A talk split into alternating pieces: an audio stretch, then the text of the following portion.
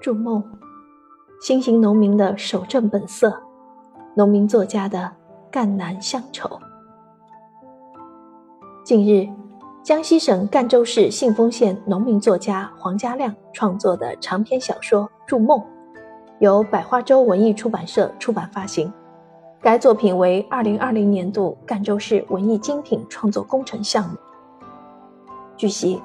筑梦》是作者近二十多年打磨出来的长篇小说，通过深入挖掘赣南客家人文资源，以留守乡村群体为切入点，塑造了在外打工青年秋启冲破艰难，回乡创办山区生态牧场，朝着梦想迈进的典型形象。该书围绕“记住乡愁、弘扬传统、建设家园”主题，层层揭示其创业心路双重交织的历程，深刻反映新型农民勇于实践、迎难而上、百折不挠的意志和命运，以及在情感世界里保持自我、谦顺守正、笃定专一的本色，生动展示赣南农村的生活变化、发展图景。和精神追求，《筑梦》分二十个章节，共二十万字，语言精炼，文风清新，人物个性鲜明，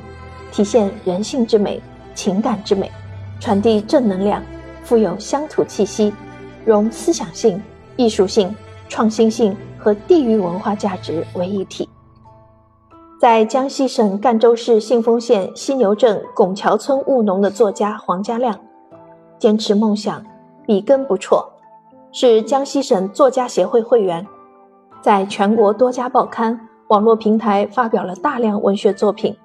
曾被评为信丰县最美基层文艺人称号。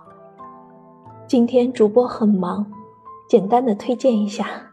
感谢您的聆听，期待与您的下一次相聚，再见。